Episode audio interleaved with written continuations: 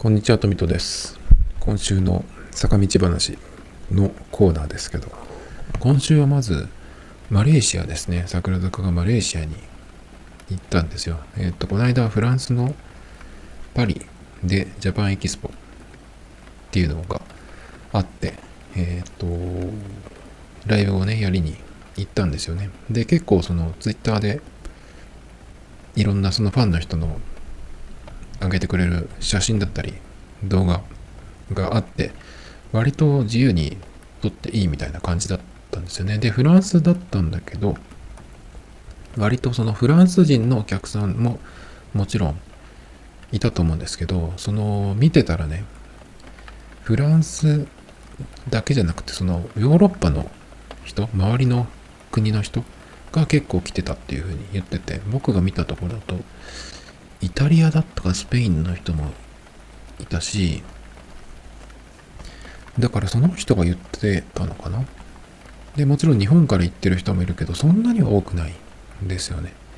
で、今回の方が日本から、あの、見に行ったファンの人が結構いたっぽいですね。今回もすごくいろんな写真があって、あの、それを見てるだけで楽しかったんですけど、あの、ツイッターで、見てた日本人のキラちゃん推しの女性の方がいて、その方が今シンガポールにね、なんか、うん、いるんですよ。期間限定でいるみたいなんですけど。で、その方がマレーシアのこのジャパンエキスポに行くって言っててね、参加してたんですよね。だから、そういうの見るとなんかちょっと、お、行くんだっていう感じでね、こっちまでちょっとこう、楽しくなるっていう、言うとちょっと変ですけど、なんかね、おーっていう感じにね、あ、行くんだっていう感じにね、なるんですよね。で、フランスの時ほどそんなにいろんなオフショットは見れてないかなっていう気がするんですね。フランスの時は結構そのみんな衣装なんだけど、その、なんていうのかな、あの、ブースをいろいろ回ってるところとか、あとは何かアイスとかなんか飲み物とか買いに行って帰ってくる姿とかが出てましたね。空港はあったっけかな？ちょっと空港はわかんないけど、今回の方が空港はちらっと何人かのメンバーがね、あのー写真撮られてたりしますけど、撮られてって言ってもなんか盗撮みたいな感じじゃないから大丈夫だと思うんだけど。でもマレーシアでは、えっと、その、なんていうのかな、ジャパンエキスポの中、イベントというかブースを回ってるっていうような写真は僕は見てないですね。その代わり、あの、ライブのステージの写真が素晴らしいのがすごくいっぱいあって、あとは、そこに出入りするところかな、バスからステージの方に行って、で、最後こう、またバスに乗り込むところとかありましたね。だからちょっとその、オフショットっていうのはあんまりなかったですけど、前はだから、あの、まあ、公式の YouTube にまた出るかもしれないですけど、私服でみんながこう、楽しんでる姿っていうのが、パリの時はあったけど、マレーシアの時は今のところまだない。多分まあ来週くらいにまた YouTube で出るかもしれないですけどね。まあそんな感じでまた Twitter で見てたんですけど、結構ね、まあ、あの日本から行ってる人が今回のは多くて。僕は普段ツイッターで何人かあのリストに入れてるファンの方がいるんですけど女性の方ばっかりでね、まあ、僕はあんまり男の人を見たくないっていうのもあるんですけど。みんなねすごい気合入ってるんですよね。で先週だっけかな日本でどっかでやってたフェス音楽フェスもうその女の人とかが言ってるんですけど炎天下の中みんななんか参加してるんですよね。すごいなと思ってあれは。僕絶対無理だなと思って。普段も日陰を探してそこをねちょっと遠回りしてもそっちを通るぐらいの感じなんですけど炎天下の中よくやるよね。倒れないのかな。まあいるかもしれないけどどうしても。まあやる方もすごいですけど。見に行く人もすごいなっていう感じですかね。で、あの、さっきも言ったみたいに、その、ファンの人たちの写真がね、特に今回は素晴らしいのが多くて、もうプロじゃないかな、この人たちっていうのがあってね。で、そう、気合入ってるなって言ったのは、えっと、僕が今回見つ見た、あの、すごいいい写真を撮ってる、撮っていた方でね、羽生さんのファンの人かな？で、バズーカみたいなカメラを持って、もう素晴らしい写真をいっぱい撮ってあげてくれてたんですけど。だからあのカメラだから男性かなと思ったらそうじゃなくて女性だっていうことでね。でも、どのくらいの人かな？二十歳ぐらいの人かな？すごいな気合がと思ってね。びっくりしたんですけど。で、その方は客席からその羽生さんとこうコンタクト、アイコンタクトが取れて、バッチリその撮影できたっていうね。で、しかも、あ、こう、目があって、こう本人的にはさ、もう何て言うのかな、こう、ハートを打ち抜かれてる状態なんだけど、そこでね、パッとこう、カメラを取り出して、羽生さんをこう撮ったら、その羽生ちゃんがこう、何て言うのかな、ちょっとポーズをとって、キープしてくれてたみたいな。だからその一連のね、写真とかもあったりとかして、その、何て言うのかな、羽生さん推しの気合の入ったね、すごいカメラを持った女性のファンの人が、羽生さんと、こう、目があったっていうだけでもかなり、こう、心拍数が上がるところだったんですけど、もうその、なんていうかな、死にそうな状態で、素晴らしい写真もね、撮っていたんで、ちょっとね、その方以外にも、すごい、すごいんですよ、今回の写真が。いっぱいあります。後でちょっと、あの、忘れなければ、リンクのとこにね、その方たちの、うん、アカウント名というか、ツイッターのリンク貼っておこうかなと思うんですけど。でもまあ、桜好きな人で、ジャパンエキスポの時にいろいろね、ツイッターで見てたら、多分見てると思うんだけど、ほとんど。みんな同じ人はね。で、まあ今回その、ライブ中のね、撮影も OK だったっていうみたいでね、そのレスをもらったりとか、あとは動画もね、短い動画も結構いろいろ見れたんですけど、レナーさんなんか本当にすごい、まあレナーさんだけじゃないけどみんなすごい感じいいんですよね。そのレナーさんはなんか、内輪に気づいてね、こう二度見して気づいてニコッと返してくれたりとか、あとは、バスに乗った時に、その、バスが発車する前にカーテンをちらって開けて、レナーさんとあとその前にいた大園さん、大園レイさんが、こうなんかカメラの方に答えてましたね。あんなのされたらもうたまんないよね。すごいよね、ああいうのやってくれるのって。ナチュラルに感じいいんだろうなっていう感じがしますね。すっごいいいよね、ああいうの。で、そうね、ツイッターでえっ、ー、と、上がってるやつで、ちらっと言ってくと、アカウント名だけ言ってくとね、ハルキティスさん。それから、えっ、ー、とね、誰かな、獅子丸さんっていう人が、このバスからのレナーさんの、これはカメラ目線じゃないんだけど、でもこの人が撮ったわけじゃないのかな？あとは桜坂デイリースケジュールってアカウントとかね。あとは、これは何ていうのかな。パノプティコンさんとか。これ何て読むんだろう。SIRRUS さんとか。エコーさんかな。ECHO とか。あとは、姫神さん。姫神さんね。この人がさっき言った、羽生さんのファンの人ですね。羽生さんのファンの人で、こう、すごい写真をいっぱい撮ってて。でね、その羽生さんの、羽生さんのファンっていうのはわかるんだけど、もう何だけじゃなくて、全体的にすごい撮ってるんですね。あと DOP さん、ドップさんっていうのかな。この人もいい写真をいっぱい上げていてくれるんですけど、すごかったですね。今回のその、特にライブ中のステージのところの素晴らしい写真がいっぱい見れてね。あの日本のそういうなんていうのかな、まあ、オリコンとかモデルプレス、モデルプレスっていうサイトがあって、いつもそういうライブの時の写真とか上がってるんですけど、モデルプレスどころじゃないんじゃない今回は。とか、いつもその上がってるサイトよりもいいんじゃないっていう、もう、プロでしょ、この人たちみんなっていうようなね。そういう人が何人もいるんですよね。ファンの人の中に。だからなんかその仕事じゃないからいいのかなより、なんかその仕事で撮ってるっていうのとはまた違う、なんていうの、こう愛があるからっていうかさ、やっぱ仕事だったらこういう風には映らないんじゃないかなってなんとなく思っちゃう。だからこういう、うんまあ何をとってもこうなるかっていうとわかんないけど、自分のこの好きな人、好きなものを撮ってるっていうところで、こう、プロを超えた写真を撮ってるのかなっていう気が、撮れてるのかなっていう気がしましたけど。でね、ライブの時の人のその写真を見るとみんなすごい顔が真っ赤で、相当暑そうな感じ。もう顎まで汗がこ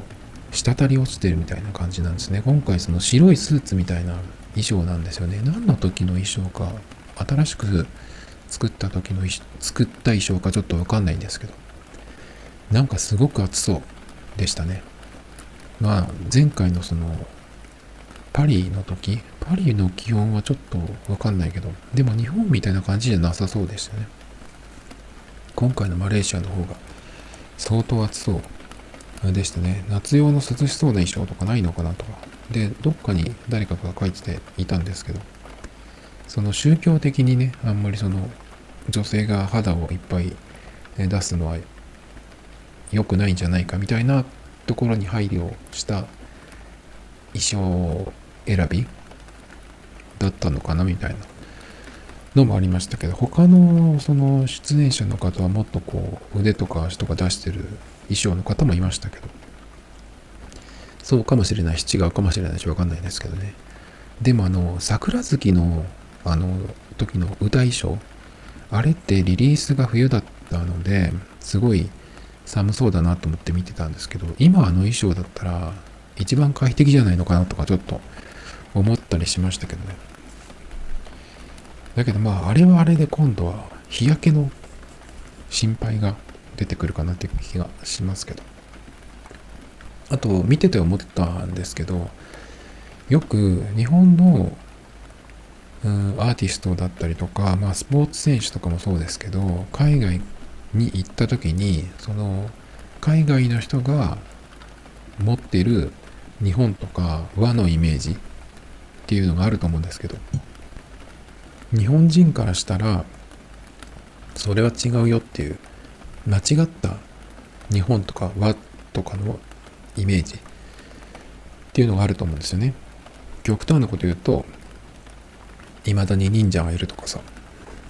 あとは何だろうなちょっとわかんないけど。まあそういうのはお互い様で日本人が例えばまあフランス人とかイタリア人とかマレーシアでもタイでもアメリカでもいいんだけどそういう海外の他の国とか他の国の人に対して間違ったイメージっていうのは持ってると思うんですけど。でよくそのさっき言った日本人の日本に普段いるアーティストとかあとはミュージシャンとかスポーツ選手とかがその海外のイベントとか海外のチームに行くとそこのチームの人チームメイトとなんかその手を合わせてお坊さんみたいな挨拶をねしてることがよく見られるんですよ。僕あれがすごく嫌いでなんでかっていうと普段そんなことしないじゃんって。自分もしないしそのスポーツ選手なりあのミュージシャンでもアーティストでもいいですけど普段そんなことしないのになんでそんなことそのするんだっていうか違うよってさ教えてあげればいいじゃんっていう気がするんだけどなぜかそういうなんか間違ったイメージに日本人の方が合わせちゃうっていうようなねのがあるんですよ。結構前だけどサッカーの長友選手がイタリアのチームにいた時にチームメイトとそういうなんかお坊さんみたいなさ手を合わせて合唱して挨拶っていうか、みたいなのをやっててね、それ絶対違うじゃんって。日本人そんなことしないって。お坊さんぐらいしかしないからさ。だからすごくそういうのが嫌だなって思ってたんですよね。だから日本のその、うん、アーティストとか、あんまアイドルとかわかんないけど、芸能の人とかが海外のそういうイベントに、しかもジャパンエキスポっていうね、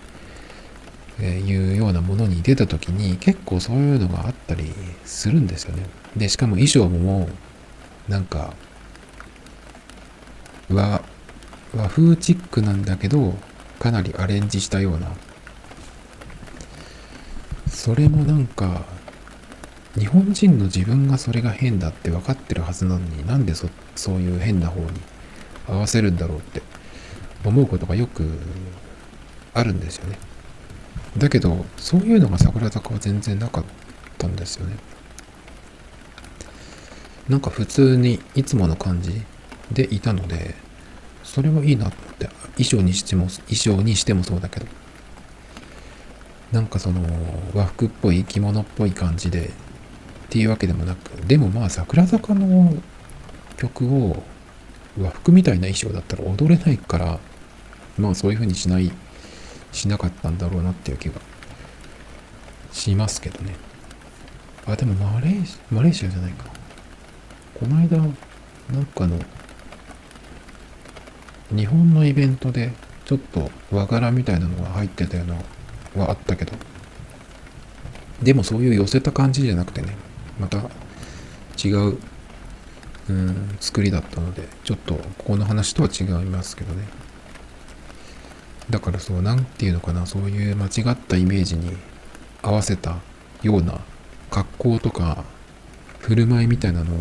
を桜坂はフランスでもそうだしそれからマレーシアでもそういうのをやってなかったんでねそれは良かったなとすごい僕は思いましたけど。大谷選手なんかも別にそういうのやってないんじゃないのかな。あでも最近なんかホームラン打って帰ってきた時にベンチでなんか兜をねかぶらされてるんですけどあれは何なんだろうって感じがするんだけどあれはなんで？誰かが用意したあの大谷選手が付き合っているのかわかんないけどね、イチロー選手なんかは全然そういうのやってなかった気がしますね。なんかそれは良かったなと思うんだけど。それから、えっ、と、マレーシア話はそんなとこかな。あとはね、うーん、あ、乃木坂配信中、乃木坂の YouTube のやつですね。たあのこれはたまに個人企画が来るんで、たまにチェック、てかたまに見るんですけど、僕があの今好きなシリーズものがあって、それが野球の試合を見に行く、野球観戦に行くってやつなんですよ。僕野球は全く興味ないんだけど、なぜかこのシリーズが見てて面白いんですよね。で、乃木坂のメンバーの中には野球がすごい好きな人が何人かいるんですよ。で、あの子供の頃にそのプロ野球のチアチアガール、チアをやってたっていう人が2人かな、3人かな、いるんですよね。久保さんと柴田さんは知ってる？久保さんが仙台の楽天イーグルスでチアをやってて、それから柴田さんが、えっ、ー、とね、千葉ですね。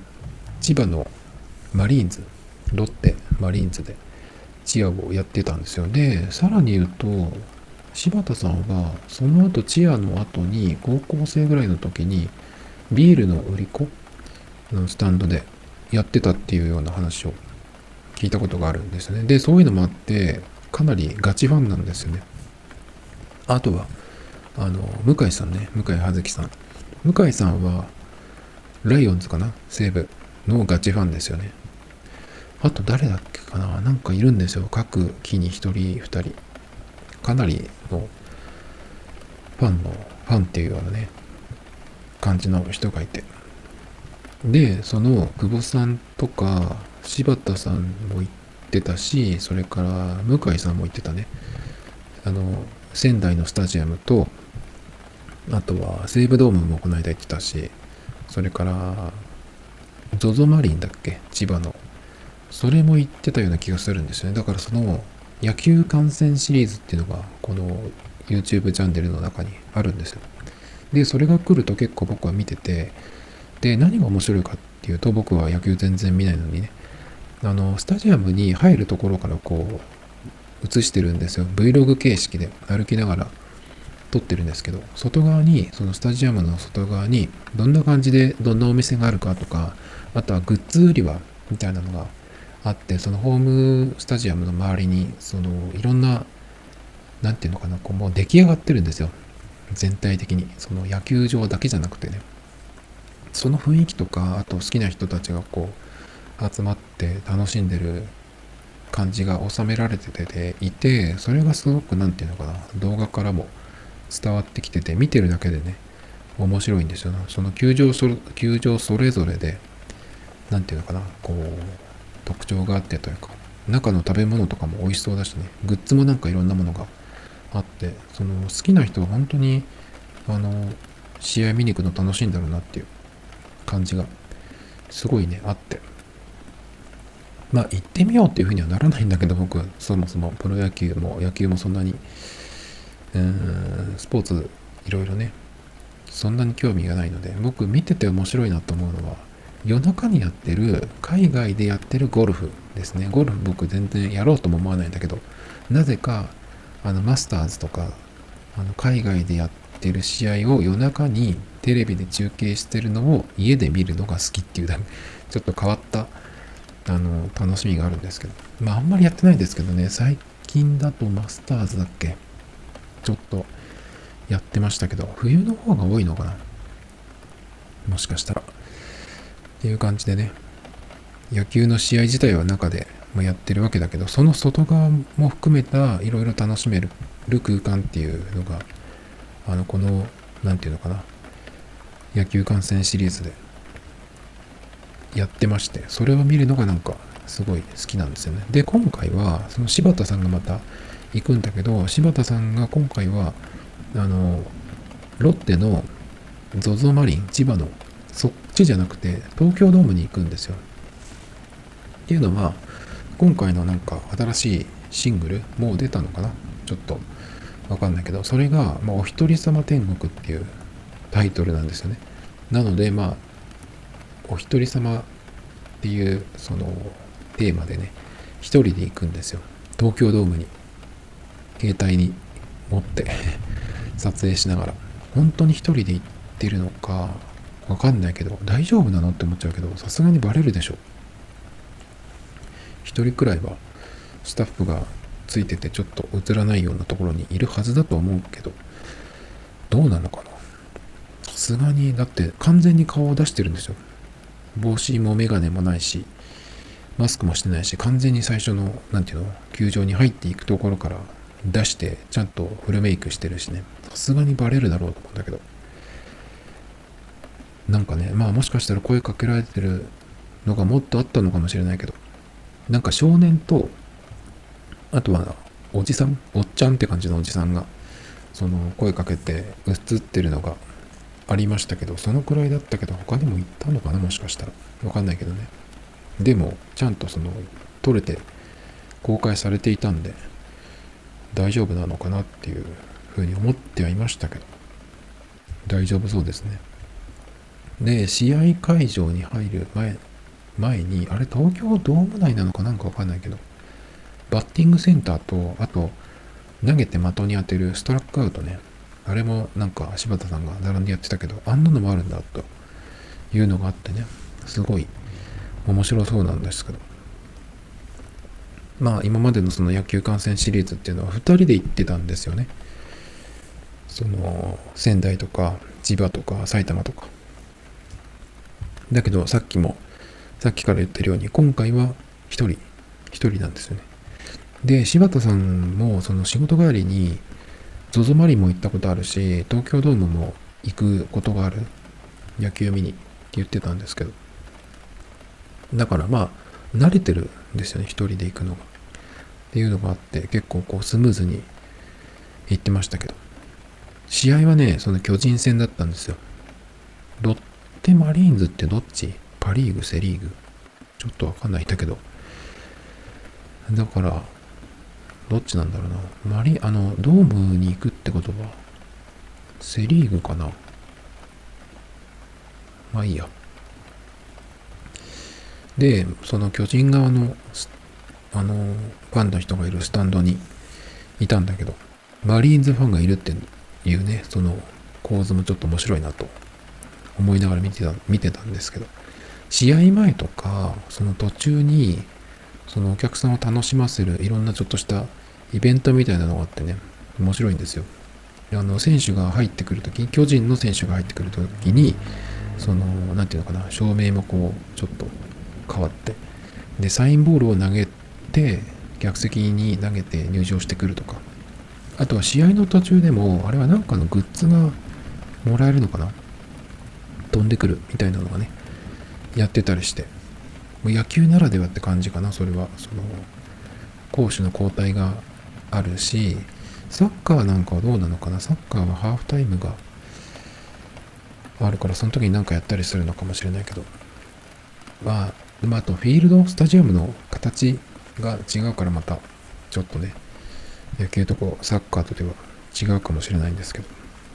だからまあ野球のその、なんていうの？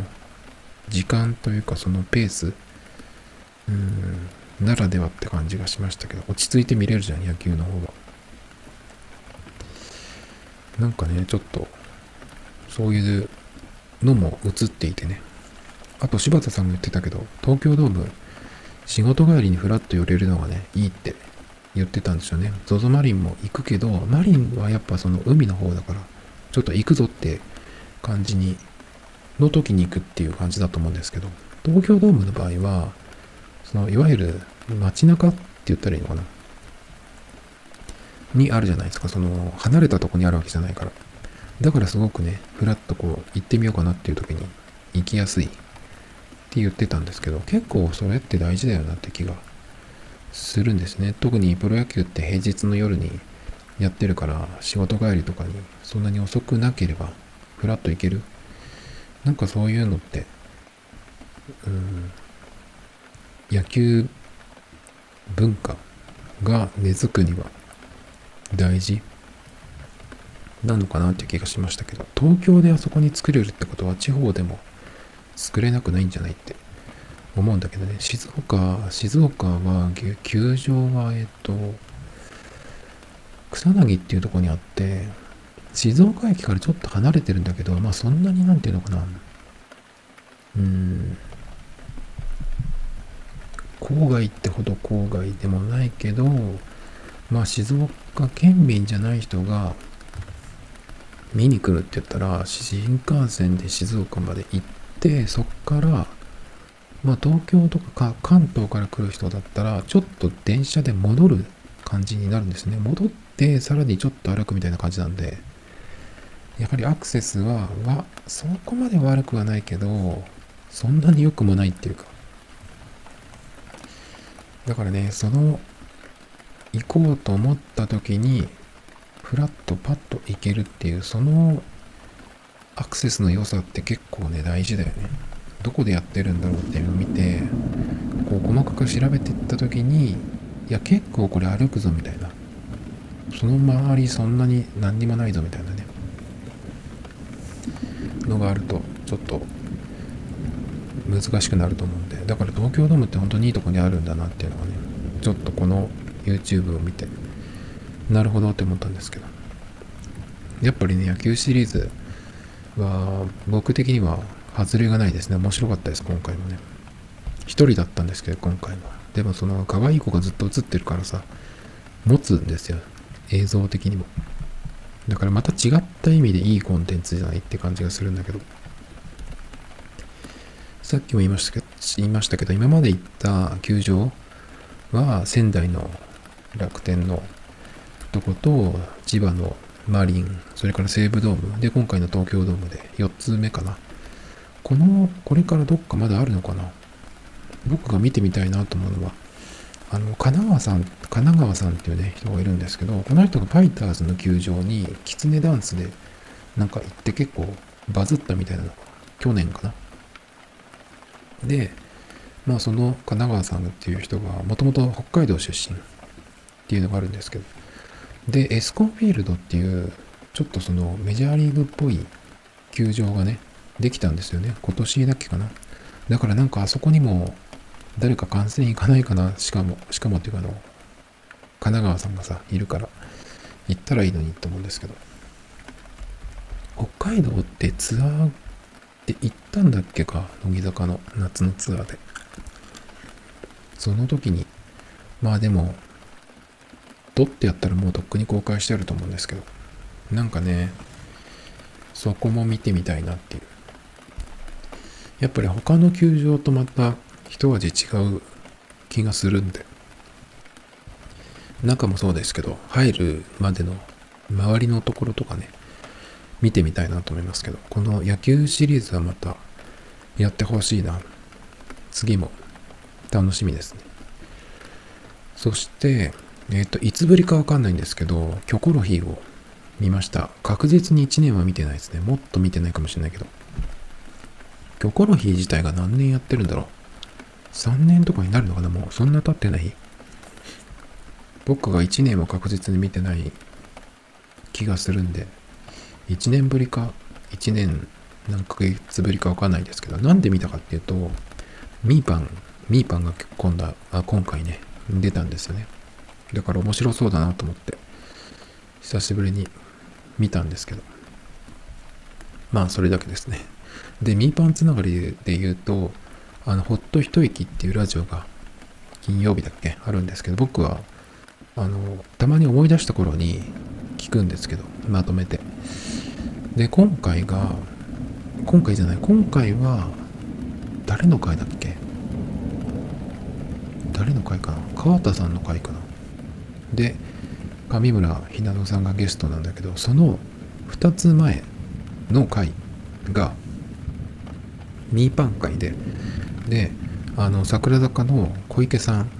がゲストで2週分やったんですよ。それがそれを今日聞いたんだけど面白くて。でこの2人が関西出身なんだよね。で小池さんはどこだっけ？小池さんは兵庫って言ったっけかな？ミーパンは神戸だっけかな？で、小池さんっていう人は結構その関西弁が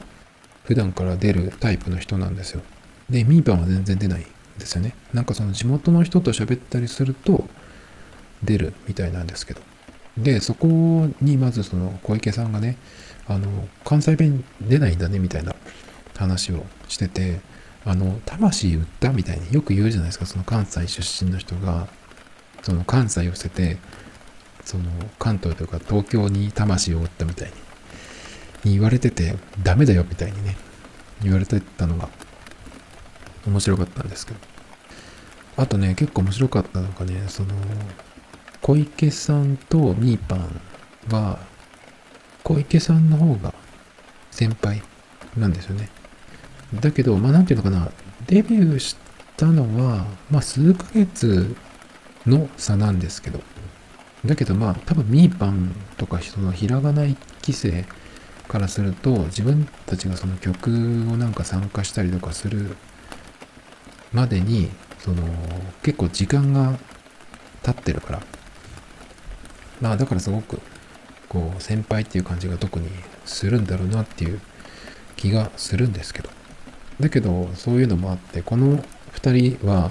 あの、一緒に活動してた時期っていうか、それが割と長いんですね。付き合いが長いって、付き合いっていうほど、うん、同じグループじゃないからちょっと表現がわかんないですけど。だからまあ知ってるんですよ。お互いにね。で、そのミーパンは、あの、ラジオ聴いてる人だったらわかると思うんだけど、いつもなんかすごいんですよ。テンションというか、もうこの、特にラジオがね、もう僕はそれが好きで聞いてるんですけど。で、いつからこういう感じなんだろうなってよく思ってて、ひらがなの時とかってこういう感じじゃなかったと思うんですよ。ただ、えっと、そういう感じだったけど、そのカメラの前とかでは出してなかったのかなとか思ったりしてたんですけど、小池さんがね、まさに、こんな子やったっけ？って、こんな子だったっけ？ってね、言ってまして。だから、小池さんからもそういう風に見て、見えてたんだっていう。思ってね、ちょっと結構僕はそこがツボだったんですけど。あとミーパンはブログは1分で書き終わるって言ってたのもね、ちょっとツボでしたけどね。いいゲスト会だったなという感じですごい、なんていうのかな。組み合わせというか相性というかね、すごい良かったですね。あとね、やはり、えっ、ー、と、今回、今週、すごいその、大きかったのは、羽生さん、羽生さんが卒業発表したんですよね。11月25日に開催される、えー、サードイヤーアニバーサリーライブをもって卒業するっていう発表がね、されました。で、11月25日、26日と2つ、2日間続けて、そのアニバーサリーライブっていうのがあるわけですけど、その1日目に、えー、卒業セレモニーっていう感じなのかな。1日目のライブは出るけど、2日目は出ないっていうのが発表されたんですよ。まあ、1期生の方が先に卒業するっていうのは分かっていても、今来たかっていう感じでね。結構、まあ、誰が卒業発表してもびっくりしますけど、例えばさ、なんかこう、かなりやばいことで週刊誌に取られたりとか、そういうことがあれば卒業っていうのもあるけど、わかんないじゃん、その普通の健全なというか普通のメンバーの人はさ、いつ来るかわかんないけど。で、これのね、発表がある、あった前の日に1期生だけでそ、あの、ショールームやってたんですよね。で、それは1期生がデビューしてから8年目とかって言ってたんですね。その記念日みたいな感じで、みんなでその、みんなでっていうか、1期生の5人で、なんかこう、お祝いパーティーみたいな感じでショールームをやってたんですよね。で、その次の日に発表だったんで、だから前日にやったのかみたいなのも思ったりするんですけど。あとはキラキッズね、キラキッズからの卒業生にもっていうことにもなるし、まあびっくりしましたけど、あと、ツイッターで誰かが言ってたんですけど、その卒コンまでに、まだ時間があるわけじゃないですか。11月の下旬、25日。で、今8月の25日ですけど、今。喋ってるのはね。だから、あと9、10、11、3ヶ月あるんで、そこまでに、他にも誰かが卒業発表する可能性あり得るねって言ってて。なんでかって言うと、うんと、去年、一昨年去年かな原田さんと尾関さんが卒業したんだけど、この二人が卒業発表したのが、その、タイミングが別々なんですよね。タイミングが別々なんだけど、最後のライブっていうのは一緒だったんですよね、確か。一緒か？一日ずれか？わかんないけど、一緒にやったのかな、セレモニー。だからそういうこともあり得るってね、まだ11月のそのライブまでにあるからね。だからその他のもう一人とか卒業発表あり得るねっていうのがあって。あとは、まあ、羽生さんがその1日目にね、2日あるうちの1日目に卒業だから2日目に誰かかなとか思ったけど、でも2日とも卒業ライブってそんなことするかなって、ちょっと思ったりもしたんですけど。だけど、菅井さんが卒業した時は、その、2days とかの2日目だったんですよね。だから、まあまだ3ヶ月時間があるんで、誰かが発表するかもしれないし、もしかしたら、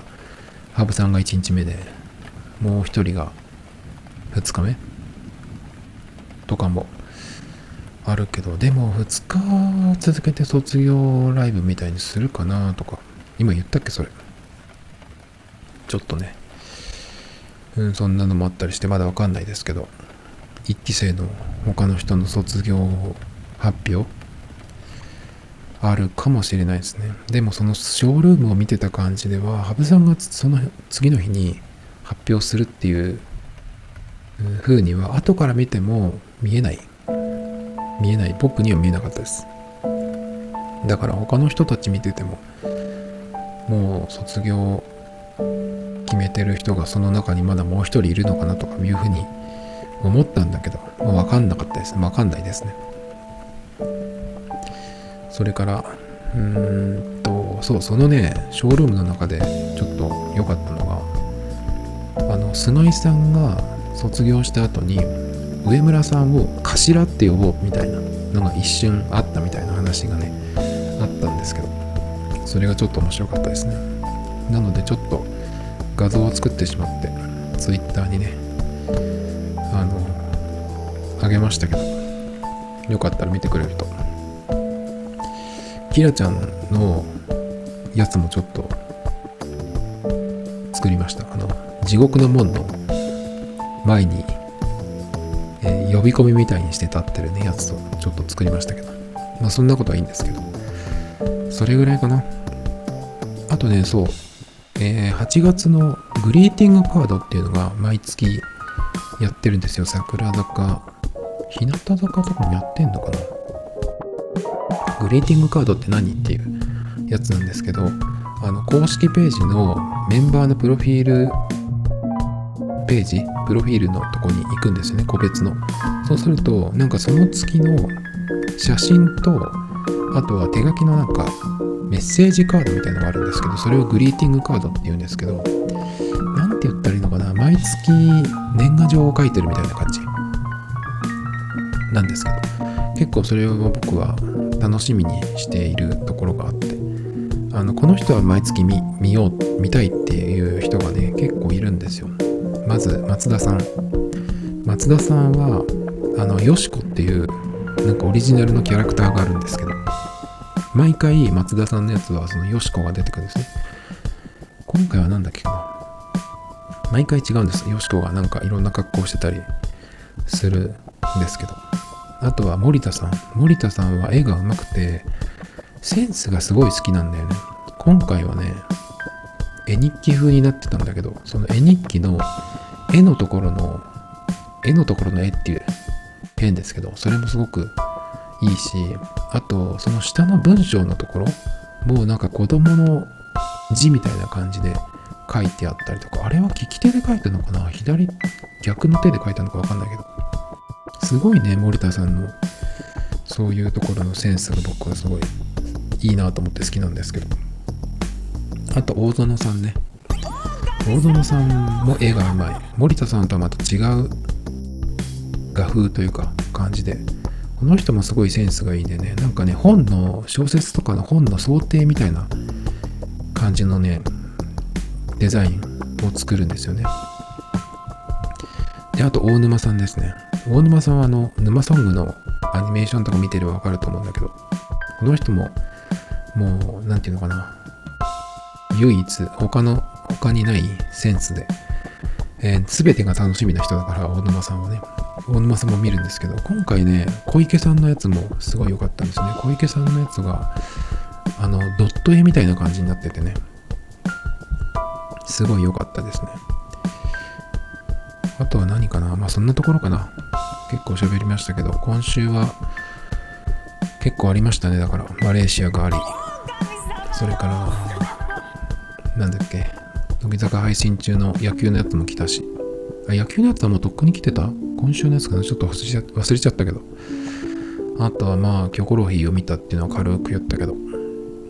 そんなのもあっての羽生さんの卒業が発表されたよっていうところでね結構今月じゃないや今週は盛りだくさんでしたね Tomito Times Podcast. This program was broadcasted from